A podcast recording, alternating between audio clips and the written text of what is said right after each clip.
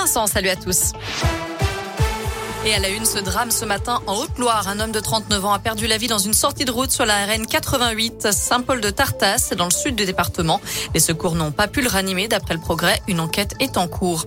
Il est jugé par défaut. Le djihadiste rouennais Rachid Kassim, présumé mort depuis 2017 en Irak. Il est accusé d'être l'instigateur de l'assassinat du père Jacques Hamel en 2016 à Saint-Étienne-du-Rouvray. Le procès de cet attentat s'est ouvert aujourd'hui devant la cour d'assises spéciale à Paris.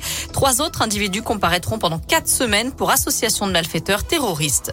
De son côté, Nordal Lelandais persiste. Il a redit ce matin aux assises de l'Isère qu'il reconnaissait tous les faits qui lui sont reprochés dans l'affaire Maëlys. En revanche, il nie tout mobile sexuel concernant la mort de la fillette à l'été 2017 à Pont-de-Beauvoisin. Des psychologues sont entendus aujourd'hui. Le verdict est attendu vendredi après trois semaines de procès. Ce drame dans les Pyrénées-Orientales, à une quinzaine de kilomètres de Perpignan, sept personnes, dont un nourrisson et un autre enfant, ont perdu la vie dans un incendie déclenché par une explosion l'origine reste inconnue pour l'instant. Trois immeubles ont été touchés par l'incendie. Une enquête pour incendie volontaire ayant entraîné la mort a été ouverte. D'après une résidente, l'explosion serait partie d'une épicerie ou un snack situé au rez-de-chaussée de l'un des immeubles. Le ministre de l'Intérieur, Gérald Darmanin, s'est rendu sur place.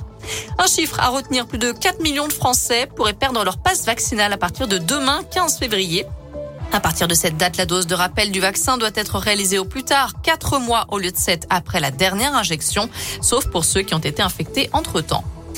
Enfin, avis aux fans du groupe Terre Noire, révélation masculine vendredi aux Victoires de la musique. Les deux frères stéphanois Théo et Raphaël Herrerias seront sur la scène du festival Les Brumes à Sainte-Sigolène cet été. Ce sera le vendredi 8 juillet aux côtés d'un certain Christophe Mahé pour cette soirée d'ouverture.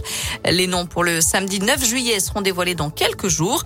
Mais en attendant, la billetterie est d'ores et déjà ouverte. Rendez-vous donc sur le site du festival pour prendre vos billets. Merci beaucoup Noémie.